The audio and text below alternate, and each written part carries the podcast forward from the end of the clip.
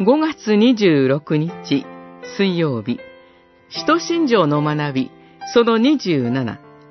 生徒の交わり、ローマの信徒への手紙、12章、1節から21節。私たちは、与えられた恵みによって、それぞれ異なった賜物を持っていますから、予言の賜物を受けていれば、信仰に応じて予言し、奉仕の賜物を受けていれば、奉仕に専念しなさい。十二章、六節、七節。教会は生徒の交わりです。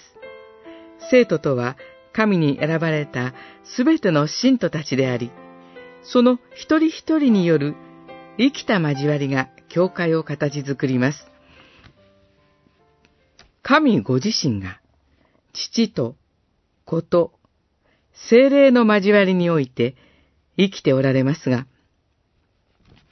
その三位一体の神を信じる者もまた交わりに生きるのです。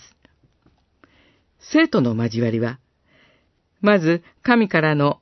聖なる賜物に共に預かる交わりです。それは何より礼拝において、特に生産式において表されます。その食卓でキリストの肉と血に共に預かり、またお互いの交わりを強めていきます。そこでは互いの違いは関係ありません。ユダヤ人も、違法人も、男性も、女性も、ただ、キリストの救いの恵みに預かる者として、交わりの中に置かれます。そして、生徒の交わりは、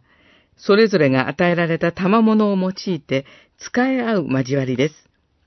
そこでは、一人一人の違いや個性が意味を持ちます。異なった賜物が与えられていますから、人と比べることなく、自分らしく、神と人とに仕えていきます。そうして、生徒の交わりは、いよいよ豊かなものとされていくのです。